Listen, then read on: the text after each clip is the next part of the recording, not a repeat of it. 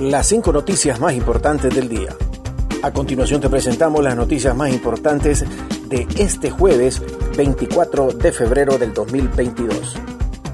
Declaran no al lugar el recurso de apelación de la defensa del expresidente Hernández.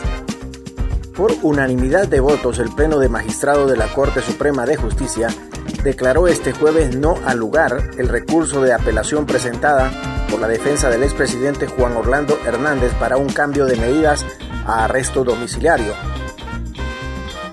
Luego de cuatro horas de debate, 14 de los 15 magistrados de la Corte Suprema de Justicia llegaron a la conclusión que Juan Orlando Hernández debe continuar en arresto en el Comando de Fuerzas Especiales más conocido como los Cobras. Se conoció que el magistrado José Ovilio Rodríguez fue quien votó a favor del arresto domiciliario. Honduras condena al uso de la fuerza y las acciones militares en Ucrania. El gobierno de Honduras, a través de la Secretaría de Relaciones Exteriores y Cooperación Internacional de Honduras, mediante un comunicado, expresó su profunda preocupación por la operación militar de Rusia en Ucrania. Según comunicado, Honduras ratifica su llamado a una salida política al conflicto en Ucrania y respalda las iniciativas que puedan surgir del diálogo en las Naciones Unidas en búsqueda de la paz. Continuamos con las noticias en las cinco noticias del día. Rixi Moncada asegura que para salir de crisis financiera ocupará acompañamiento de la ciudadanía. La ministra de Finanzas, Rixi Moncada, ofreció hoy una conferencia de prensa sobre la situación en que se encuentra el país en materia económica, destacando que en los últimos años el país se convirtió en guarida de corruptos y fábrica de pobres. La funcionaria comentó que el presupuesto de los últimos ocho años fue manipulado para asumir a Honduras en la pobreza con actos eh, de corrupción. El presupuesto del 2022 es una farsa de lo ocurrido. Su déficit ronda el 35% sin contar la situación financiera de la empresa nacional de energía eléctrica, dijo. Además sostuvo que el 80% es para el pago de la deuda, así que el ministro de Salud y ministro de Educación, por más llamadas y mensajitos que me envíen, no tengo para pagar planillas, dijo.